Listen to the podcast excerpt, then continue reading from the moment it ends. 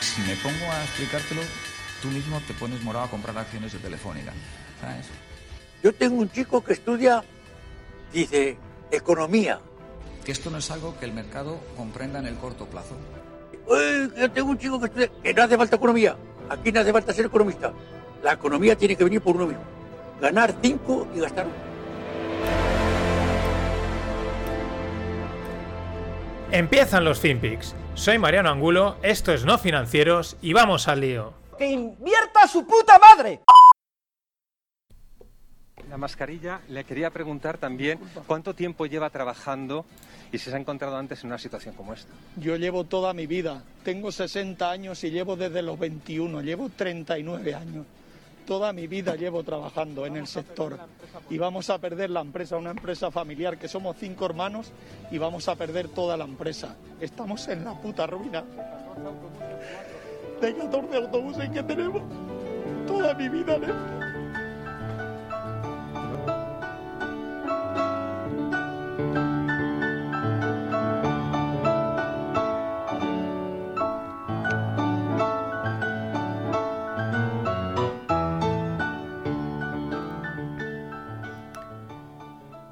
¿Qué tal, no financieros? Mal. Eh, no me apetecía hoy empezar así de bajón, pero este hombre pues ha salido en Twitter, lo ha mirado todo el mundo y, y pues qué menos que, ponerlo, ¿no? Eh, no me apetecía, no me mola, o sea, no sé, pero yo creo que, hay que las cosas hay que enfrentarlas como son y si es toda una mierda, pues es una mierda. Y qué menos que, que poner ahí el, pues, es, pues eso, es el documento además que es desgarrador y lo puedes ver una... Y, lo peor es que te lo ves hasta dos o tres veces, ¿no? Eh, y pues bueno, podemos hacer una cosa y es mirar a otro lado y pensar que todo es happy, poner el pianito este de cola del, del Rhodes, ¿no? Con el himno de la alegría y todas estas historias. O, oye, pues mira, esto es lo que hay y, no sé. Eh, en fin, ojalá hubiese otra cosa que contar, pero es que es lo que hay. Y mirar a otro lado tampoco lo veo claro. Hoy ha sido un día, mm, realmente, creo que ha sido un día de mierda para un montón de gente. Un montón de gente. Es que mientras este hombre, este hombre tiene una empresa de autobuses y ahí se está manifestando en Madrid, y al mismo tiempo, prácticamente que se está manifestando en Madrid, el, periódico El Español de Peter Jay eh, estaba haciendo una entrega de premios con en una sala así barroca y, estaban ahí políticos de todos los partidos, había ministros, habían de la oposición, todos allí. Hostia, no vayas a la puta fiesta. O sea, uno, ¿qué haces organizando una fiesta en una situación así? Pues los premios los entregas el año que viene. Dos, te invitan a una fiesta, no vayas, y más si es un político. Pero es, esto es, o sea, es el, desfase, el desacople total entre políticos y la realidad económica. Y mientras, pues el pianito de cola de Rhodes sonando de fondo. Eh, era, o sea, hoy ha sido espectacular. Ha habido un momento que era. Yo entré en Twitter y he, colapsado, porque es que todas las noticias era a cuál era más barroca, más bizarra, más estúpida, más absurda, y diciendo, pero pero ¿dónde, ¿dónde leches estamos? O sea, era acojonante. Me recordaba el otro día hoy a Rosa 10. Eh, Rosa 10 es, porque a veces tengo que acordarme que también hay gente no sé al otro lado del, charco. Y, Rosa 10 era una política española que ahora, pues bueno, ya no, yo creo que no ejerce de, es política, pero no ejerce, ¿no? No está en ningún partido, igual acaba en alguno. Y contaba que, una de las estrategias que, explicaba, si no me equivoco, era Goebbels. Goebbels era el ministro de propaganda nazi bueno, los dos grandes, probablemente los dos grandes maestros de la propaganda y de la, de la, publicidad política son Munzenberg, uno de los fundadores del comunismo, y Goebbels, uno de los, pues bueno, de los pesos pesados del, nazi, del nazismo. No hay mucha diferencia, ¿eh? aunque la gente, aunque al comunismo le venga muy bien utilizar el nazismo como, como cortina de humo, mm, que uno aprendió del otro ¿eh? y se nutrieron uno del otro perfectamente. Pero bueno, una de las cosas que comentaba Rosa Díez es que una de las estrategias, creo que era en un libro de Goebbels, ya os digo, pero bueno, yo no la conocía la estrategia, pero me parece muy interesante porque es una cosa que pasa últimamente en, en general, ¿no? Yo creo que en todo el mundo, mm, en España pues lo estamos viendo mucho, es que tú sales y dices una barbaridad, ¿no? O sea, o haces una medida polémica o algo así raro, ¿no? ¿Y qué haces? Automáticamente, al día siguiente o a las horas o tal, sales con otra medida más rara y más loca todavía. Y luego sales con otra peor aún, ¿no? De tal manera que al final la primera que lanzaste ya parece nada. ¿Sabes? Ya ha sido solapada por la anterior, ¿no? Y eso es lo que últimamente, y es una. Me, me- me gustó. O sea, me gustó saberlo porque es una. Una, una- una estrategia que no conocía, ¿no? Pero, pero es evidente, ¿no? Y una de las cosas que, que ha pasado hoy era eso, o sea, era eh, estaba lo de lo del- la fiesta esta de- del español, el hombre este, pero luego sale que han aprobado los presupuestos con la mayor subida de, con subida de impuestos cuando ningún país de Europa está subiendo los impuestos porque saben que ahora no se pueden subir los impuestos. Eh, al mismo tiempo, en Cataluña salían que habían estaban montando la Agencia Espacial Catalana para meter dinero. Eh, salía otra noticia que era de, que iban a controlar las redes o no sé qué. Era una detrás de otra, empalmando una detrás de otra que saturabas. Es que está hecho para eso, para que tú entres en las redes y digas, "Puf, no puedo con esto. O sea, corto y me voy a poner una película del Rey León. Eh, ese es el panorama. Eso es lo que hay. Eh. En fin. Y una otra de las otra, otra noticia, y esta la comento un poquito más en detalle, no he querido comentar más porque es que hay miles, ¿no? Pero una de- otra noticia eh, salió ayer y se vino todo el mundo arriba, ¿no? Y tienes que saber quién te la lanza. ¿Cuál es la noticia? Decían, la propuesta es que el gobierno español iba a lanzar un... O sea, que tenía en mente un proyecto para un fondo soberano de pensiones eh, de 300.000 euros. Y algunos ingenuos, eh, de buena voluntad, ¿no? Dijeron, Buah, van a montar un fondo como el, el Fondo Soberano Noruego, ¿no? Y de capitalización y tal, lo que debería hacerse. Buah, qué pasada, no sé qué. Eh, a ver, el Fondo Soberano Noruego está montado porque en Noruega eh, tienen un montón de petróleo y como son gente sensata decidieron que en vez de ese dinero quemarlo en embajadas y en tonterías así, pues lo iban a invertir. ¿Para qué? Para que en momentos como este tenerlo. Eh, lo mismo tienen otros países, pero son gente sensata que cuando tienen dinero ahorran, que lo gestionan bien. Bueno, hoy ya salía otra vez la... Salían ya los matices ¿no? de- del fondo. Dicen que es un fondo de 300.000 millones, pero que es que es lo que se espera conseguir. Sería para, dos- para finales de 2021. Es lo que se espera conseguir porque en otros países se ha hecho algo parecido y en el menor de los casos han conseguido esa cantidad de dinero. En otros países la gente gana muchísimo más dinero porque la economía es mucho mejor y, la gente confía en lo que va a hacer su gobierno con el dinero. O sea, con lo cual eso ya es, y para finales de 2021. Pero te lo venden ya como si... Es que es la estrategia, ¿no? Parece como los 140.000 millones de Europa, parece que ya han llegado. No, no han llegado. Ya veremos si llegan y cuándo llegan. Pero es que luego lo curioso es que en el propio, en propio texto explican que el fondo, una de las cosas que quiere el gobierno es, eh, claro, mm, mm, que así podría comprarse la deuda. O sea, es decir, yo me monto un fondo de pensiones para comprarme mi propia deuda, que encima está en tipos negativos. Es que esto, o sea, eh, como se suele decir, esto no se le ocurre ni al que asola manteca. Eh, pero bueno, seguiremos poniendo el pianito de cola, que es lo que mola. Pero bueno, vamos a cosas que molan de verdad. eh, vamos a Estados Unidos, que allí, aunque las cosas tampoco estén bien, por lo menos el rock and roll y el flow les mola mucho. Esta es una noticia que salía de eldiario.es. Eh, que dice que bueno, que han, han- hecho un análisis de las campañas de Facebook y de Twitter que han hecho pues Trump y Biden y de todo esto. Y entonces ya sabéis que en estas mm, en las campañas en redes sociales se puede segmentar, ¿no? Y decir, oye, pues mira, a este tipo de gente o a la gente que ha hecho esto le impactas, ¿no? Le envías un anuncio. Y bueno, pues ahí siempre salen cosas curiosas. Cosas curiosas como por ejemplo. eh, intereses ¿no? que han marcado las campañas de Trump, ¿no? Eh, targets. Eh, gente que ha buscado el nombre de Ronald Lee Ermey. ¿Quién es Ronald Lee Ermey? El sargento este duro de la chaqueta metálica. O gente que ha buscado a por Ben Safiro o, Ma- Michelle Malkin, que son, pues bueno, dos eh, mm, opinadores, ¿no? De bastante against the box eh, de allí del panorama americano.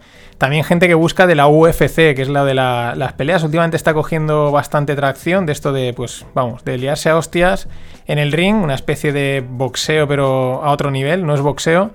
Eh, gente que béisbol, fútbol, gente que busca chalecos antibalas, pues claro, que vamos a esperar de, Donald Trump, ¿no? Pero ahora viene el bueno de Joe Biden. ¿Y qué hace Sleepy Biden? Pues Sleepy Biden, sus targets son eh, Yoda de Star Wars, la película Avatar, la película, la película Star Trek, Los Vengadores. El target de gente que busca gatos y la gente que busca el Scrabble, jugar al Scrabble. O sea, mm, fantasioso, podríamos decir gente fantasiosa y un poco sosa, ¿no? Porque jugar al Scrabble tela. Eh, Trump, pues bueno, eh, gente que está dispuesta a ir a la guerra y están un poco tronados, pero echados muy para adelante. En fin, cosas bastante curiosas que sale de este mundo del, mundo de Internet. Seguimos. Eh, una noticia que me han pasado. Hoy habían tantas noticias que solo por Telegram, todo lo que me estaban pasando por Telegram ya me valía para hacer el podcast. Pero bueno, esta venía y me parecía también interesante porque a veces, eh, bueno, pues también es una mala noticia, que es lo que me decía Dasalor, que era cuando me la pasaba David, me decía, joder, es que todo, todo son malas noticias. Pues lo que hay. Eh, cierra Majorica, eh, la empresa de perlas. Bueno, la realidad es que la empresa pues llevaba años arrastrando, llevaba décadas arrastrando problemas económicos, típicos cambios de accionariado, etcétera, y bueno, pues que ya le ha venido como al pelo esta situación. Curiosamente la producción la hacían en Mallorca, aunque la sede la tenían en Barcelona. Así que, bueno, pues una pena. Otra más.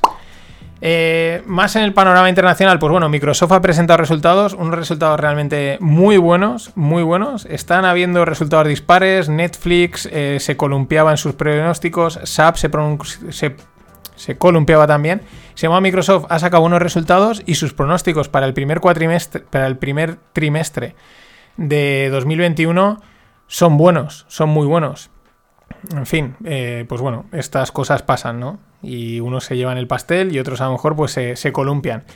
Y otra noticia interesante, eh, Polius, que es una empresa de minería mm, de oro, pues en la región de Sukhoi, allá perdida por Irkutsk en, Rusia, Rusia es tan grande que, bueno, en Irkutsk, la región de Sukhoi, pues bueno, han descubierto, lo que pasa es que la noticia tiene así un poquito de miga, bueno, eh, han descubierto el mayor, la mayor reserva de oro del mundo. No es que le hayan descubierto, allí ya sabían que había oro, simplemente es que siguen investigando y han. Entonces han como descubierto que había un poco más, ¿no? Entonces, por lo tanto, eso ya les asciende a 67 millones de onzas. Y, bueno, pero dicen que van a seguir investigando, que igual sacan más. O sea, es decir, no ha sido que de repente han aparecido 67 millones de onzas, sino que, bueno, pues ya sabían que habían ahí unas cuantas y han subido un poquito más y entonces se colocan en, en, los, en los primeros puestos. Pero eh, cosas interesantes que comenta en el artículo es que, por ejemplo, eh, dice que no van a tocar esas reservas, que eso de momento se queda ahí. Y esto es interesante, sobre todo por el tema del oro, ¿no? Es que es un material que tiene, tiene muchas peculiaridades muy interesantes, que entre otras, o sea, aparte de su historia, ¿no? Y, y salen en este tipo de artículos. Por ejemplo, eh, dicen que desarrollar los grandes depósitos, ¿no? O sea, explotarlos, tiene unos costes y una lentitud altísimos. Entonces muchas veces se ve que es como que no es que no sea rentable, pero dicen, buah, esto no sé, déjalo, ya, lo, ya le meteremos mano, ¿no? Porque, por ejemplo, dice que eh, podrían extraer oro. Para extraer el oro de, un sitio como este, en, volumen total, ¿vale? No, no, no por unidad, en volumen total podrían.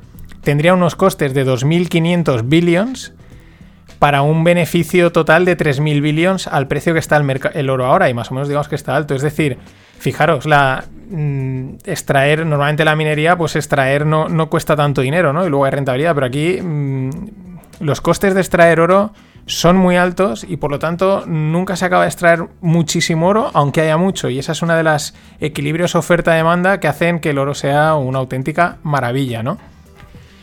Y, y eso, voy a las startups.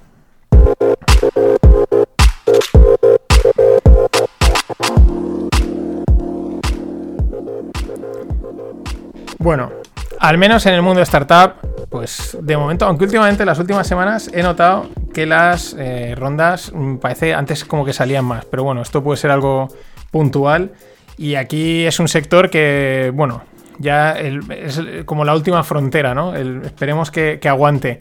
Eh, Parallel.so o Parallel.so eh, levanta una ronda de 350.000 euros y ¿qué hacen? Intercambio inteligente de documentos, gestión de documentación. La historia es interesante porque el fundador eh, trabajó en Ahora se me, ha ido se me ha ido, pero bueno, en un despacho de abogados de estos importantes, de estos grandes, y dice que diariamente tenía que el tío dedicarse pues casi dos horas y pico simplemente a buscar la documentación, a encontrar dónde estaba, a organizarla, a mirar en correos, ¿no? Y bueno, pues al cabo de un tiempo dijo, fuera, me voy a montar una startup que resuelva esto, ¿no? Y esa es la línea de lo, de, lo que hace eh, Parallel.so. Ronda de 1,8 millones para MeThings, muy parecida a, algunas rondas que hemos estado comentando últimamente. Análisis de imágenes de medicina mediante inteligencia artificial, etcétera. En este caso, para analizar y diagnosticar ictus, ¿no? Que también es un tema eh, muy. No es que haya muchísima gente, pero hay bastante gente, ¿no? Que sufre, que sufre al final esta enfermedad. Luego, Bali Cosmética. Bueno, es una, es una startup de cosmética, eh, valga la redundancia. Ha cerrado. No especifican la ronda. Bueno, especifican que ha entrado el Banco Sabadell con 600.000 euros, pero ya venían de Antai y de A3 Media. Antena 3 metiéndose en cosmética, tampoco está nada mal. Y bueno, pues eh, la verdad es que la cosmética la menciono porque me, me llama siempre mucho la atención. Es un sector en el que ahí yo creo que juegan, ¿no? Con, con ese. eh, con una serie de triggers en las mujeres que hace que, bueno, pues eh, siempre, no digo que sean negocios seguros, pero es que hay un montón de empresas de cosmética, salen, funcionan, ¿no? Y, y tiran ahí de una serie de, triggers mm, psicoemocionales, por decirlo, muy interesantes. En fin, empezaron en 2019 y ya están facturando 2 o 3 millones de euros, o sea que hay esperanza en España, aunque no lo parezca, hay esperanza. Más cosas. Dominion, que es una empresa de ingeniería, tecnología, de estas que mm, la lees y dices, mm, sí, palabras muy amplias, hacen como muchas cosas, pero en fin, desarrollos tecnológicos, ¿no? Pues ha comprado Famaex. ¿Qué hace Famaex? Pues Famaex es una startup de mantenimiento y reparación de inmuebles y locales comerciales, ¿no? El típico, oye, que mm, la tubería, eh, la luz, ¿no? Pues se ve que es, mm, no es un directorio, sé que tiene un modelo de... No, lo no he encontrado la definición del modelo de negocio, pero en fin, tú a través de FamaX pues puedes programar y, y contratar pues este tipo de servicios y hacértelo más fácil, que muchas veces pues dar con el servicio de mantenimiento adecuado, programarlo, prever lo que te va a pasar, pues puede ser un poco mm, mm, complicado, lo digo también por experiencia. Pues bueno, una compra, la verdad es que al final cerrar el proceso de montar una startup y venderla, independientemente de por el precio que sea, es siempre un éxito. Y por último, mundo blockchain, mundo cripto. Os dejo un hilo en la newsletter que he visto hoy. El hilo lo protagoniza el tuitero inversor que se llama Think Outside the Box, muy conocido por algunos, porque ha hecho también algunos webinars en Rankia, ¿no? Y entonces la historia empieza en que eh, es un tío que, sabe de inversiones, ¿no? Entonces dice que, bueno, que él cree que hay que... Su tesis es que hay que invertir, hay que tener algo de exposición a Bitcoin, ¿no? Eso, pues cada uno lo como lo vea. Y él, pues bueno, eh, a través de otro dice, bueno, pues aquí hay un ETF de Wisdom Tree en el que se puede eh, puedes invertir en Bitcoin.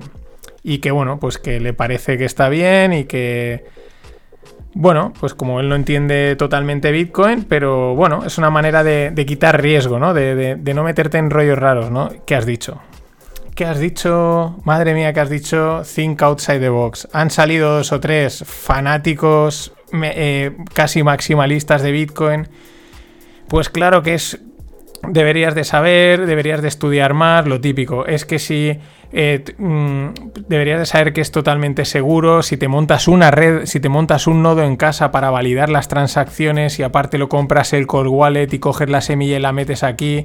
Y el tío dice, oye, que yo no tengo ni idea de todas esas cosas.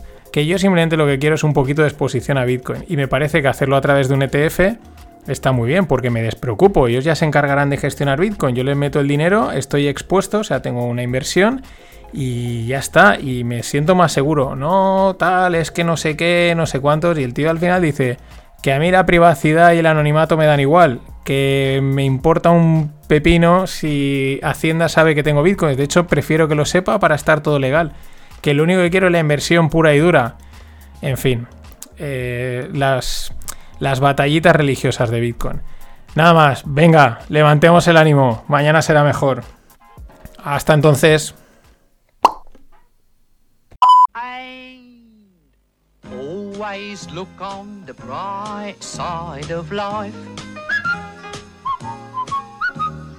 Always look on the light side of life.